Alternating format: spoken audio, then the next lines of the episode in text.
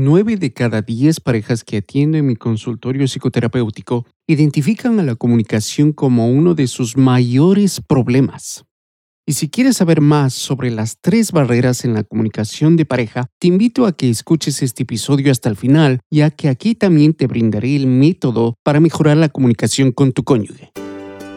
Bienvenidos a Parejas sin Límites donde aprenderás los consejos más efectivos y las herramientas más útiles para mejorar tu relación de pareja. Ahora permíteme presentarte a su anfitrión, el licenciado José Villafuerte, psicoterapeuta, autor y coach de parejas.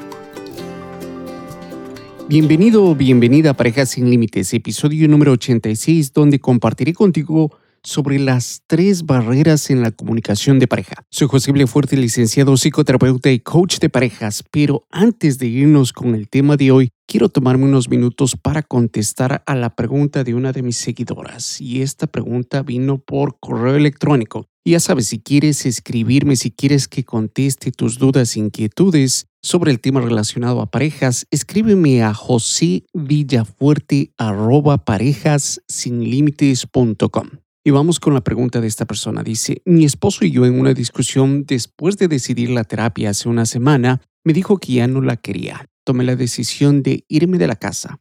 ¿Crees que el tiempo ayude en mi situación ya que él no sabe lo que quiere? Bueno, primeramente te agradezco por la pregunta. Mira, te puedo decir que el no saber qué quiere o lo que le denominamos como la ambivalencia es de cierta forma normal el no saber qué queremos, el no saber cómo proceder, es eh, completamente normal en la gran mayoría de los casos. Sin embargo, te puedo decir que si tomaste eh, la decisión de irte de la casa como una técnica para que él reflexione, madure, piense bien acerca de, lo, de qué es lo que él quiere hacer en buena hora. En buena hora si es que eso le sirve a él para resolver su ambivalencia, para resolver su duda y para que de esa forma él tome una acción, él tome una determinación. Lo óptimo aquí es que los dos busquen la ayuda profesional que necesitan. Y si no, pues lamentablemente la relación de ustedes desembocará en una separación o en un divorcio o tal vez en vidas paralelas. Lo he dicho en episodios anteriores, las parejas no valoran lo que tienen hasta que finalmente lo pierden todo. Espero que ese no se convierta en el caso de ustedes. Espero de que esta separación eh, le sirva a tu pareja para reflexionar y para tomar una decisión más sabia para, para los dos. La decisión de tiempo, la decisión de irse no es de mi agrado. Yo pienso que es una decisión o una estrategia evasiva. Pienso que debemos confrontar las cosas y confrontarlas de la mejor manera y cuando no sabemos cómo hacerlo, para eso estamos los profesionales, para eso estamos aquí, para ayudarlos y eso implica tomar una serie de decisiones y de compromisos para los cuales deberás estar dispuesto a hacer esos compromisos, que hemos de hablar más detalladamente en un episodio, en un episodio separado. Y bueno, sin más preámbulos, nos vamos con el tema de hoy, las tres barreras en la comunicación de pareja. Y quiero que levantes la mano si más de una vez has tenido problemas para comunicarte con tu pareja. Estoy convencido que has levantado la mano. ¿Sabes por qué? Pues porque nueve de cada diez parejas que atienden mi consultorio psicoterapéutico identifican a la comunicación como uno de sus mayores problemas. Y si esa cifra no te alarmó todavía, espera escuchar esta. Según los datos de la Asociación Americana de Psicología, el 50% de los matrimonios celebrados acá en los Estados Unidos terminan en divorcio. Ahora imagínate cuántas de esas parejas no pudieron comunicar sus anhelos, frustraciones y necesidades. ¿En dónde quedaron todas esas ilusiones que tenían cuando comenzaron sus relaciones? Posiblemente en el vacío. Y ahora te preguntarás, ¿a qué se deben los problemas de comunicación? Pues se deben a tres factores limitantes. La primera, la incapacidad para expresar tu queja o anhelo. La segunda, incapacidad para escuchar a tu pareja. Y la tercera, tu percepción del problema. Estas barreras impiden la comunicación en uno de los compromisos más grandes que podemos generar en nuestras vidas, que es la relación de pareja o el matrimonio. Ahora quiero pasar a ahondar en cada una de estas barreras, pero antes nos vamos con unos breves cortos comerciales. Este episodio es traído a ti por Consejería y Coaching Bilingüe Integral. Si buscas servicios de psicoterapia individual, familiar y de parejas y te encuentras en el estado de Connecticut, entonces contáctanos al 844-912-9832 o visitando nuestra página web a www.integratedbilingualcounseling.com. Nuestro grupo de psicoterapeutas estarán prestos a atender tus necesidades con la empatía y el profesionalismo que nos caracteriza. Y si buscas servicios de coaching de parejas dentro y fuera de los Estados Unidos, entonces contacta al experto, el licenciado José Villafuerte, escribiéndole a josevillafuerte@parejasinlimites.com o visitando su página web a parejasinlimites.com. Y bueno, ya estamos de vuelta y vamos con la primera barrera incapacidad para expresar tu queja o anhelo. La forma en que nos expresamos es crucial para empezar o entablar una conversación. Citemos un ejemplo y para eso usaré una pareja hipotética. Los bautizaré como Mario y Claudia. El problema entre ellos es que Mario se olvidó de lavar los platos cuando era su turno. ¿Cómo abordarías ese tema si estuvieras en los zapatos de Claudia? Ponte por unos segundos en los zapatos de Claudia y dime cómo lo harías. Y antes que pienses en toda la respuesta, te comento que la gran mayoría de parejas lo abordan criticando a su cónyuge, lo cual sonaría de la siguiente manera. Tú siempre te olvidas de lavar los platos. Ya estoy cansada de recordarte las cosas que tienes que hacer, dice Claudia. Ahora dime, ¿cómo te sentirías si tu pareja te reclama de ese modo? Me imagino que te sentirías ofendida, atacada y hasta humillada. Y una vez que percibes el reclamo de tu cónyuge como un ataque, ¿qué crees que es lo que pasa en tu cerebro, en tu cabeza? De una forma inconsciente contraatacas. Y es probable que respondas a tu pareja tal y como lo hace su esposo Mario. ¿Y qué hay de ti? ¿Te acordaste de lavar la ropa cuando sabías que la necesitaba para hoy? Y si cada uno continúa en ese tono, ¿a dónde crees que le llevaría esa discusión?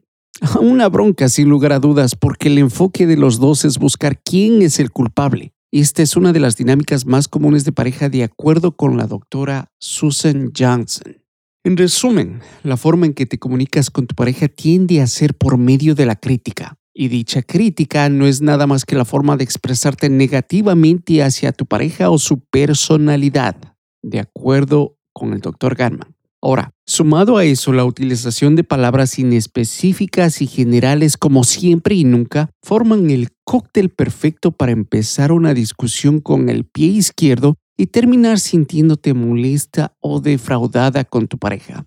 Así que si en tus diálogos escuchas la palabra siempre y nunca, empieza por eliminar esas dos palabras. Vámonos con la segunda barrera, incapacidad para escuchar a tu pareja. ¿Y por qué digo incapacidad? Porque mientras tu pareja te está hablando, asumes lo que te va a decir o ya estás pensando en la forma de responderle. ¿Me equivoco? Déjame contarte que esta es una dinámica muy habitual que observo en mi consultorio día a día. Y para demostrarles a esas parejas que no ponen atención, les pregunto, ¿y qué acaba de decir su esposa o su esposo?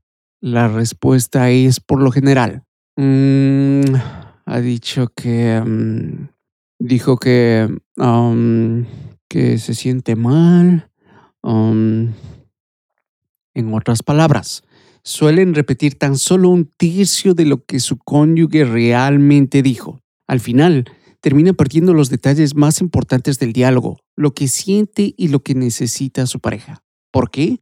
Volvemos a la barrera anterior porque no sabemos expresarnos, porque recibimos el reclamo como un ataque y por ende procedemos a defendernos.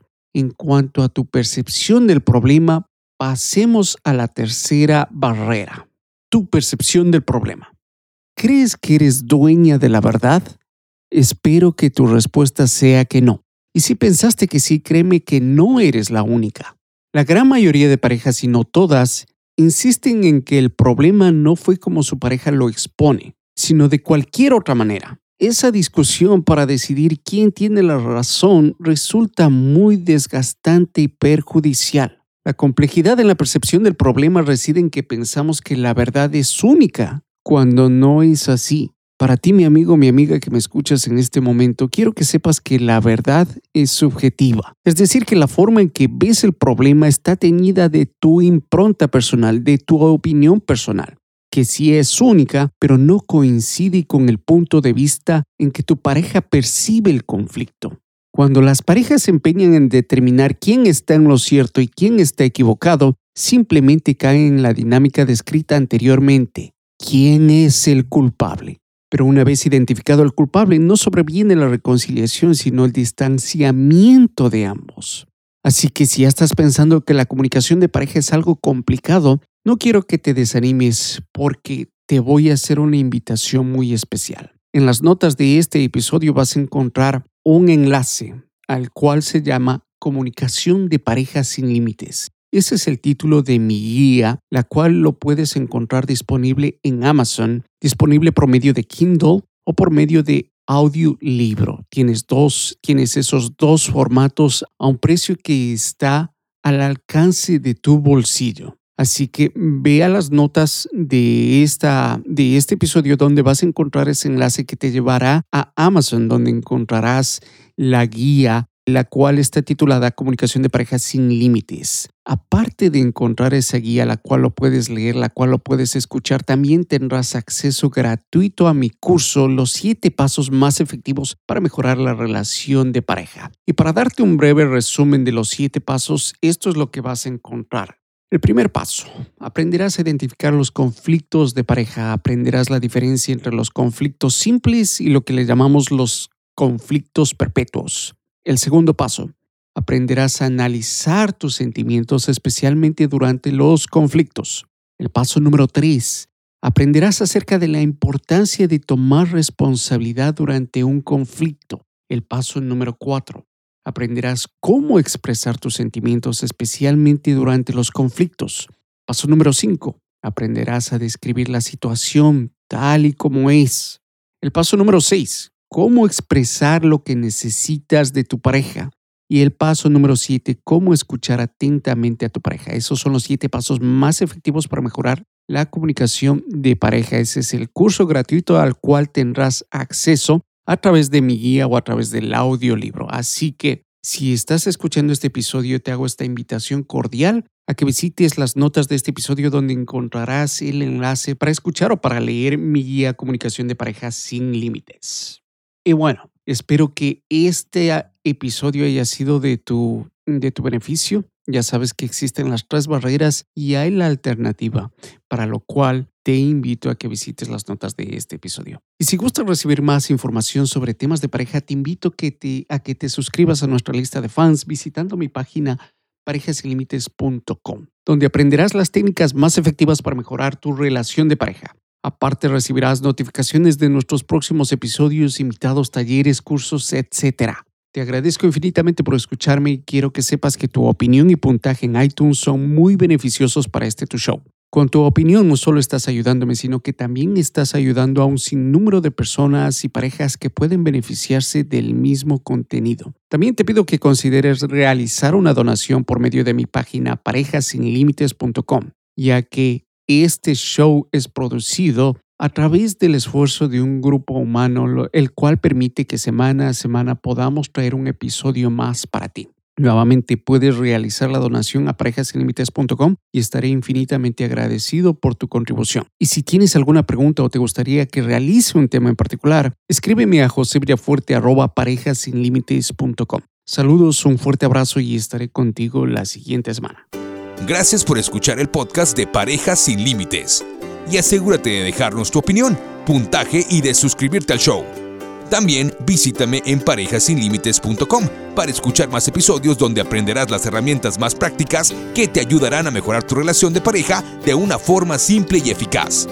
El tema cubierto en este episodio es entregado a ti con el entendimiento de que ni el anfitrión ni los invitados están dando consejería profesional pertinentes a casos particulares. Si tú piensas que necesitas apoyo o servicios, no dudes en buscar ayuda.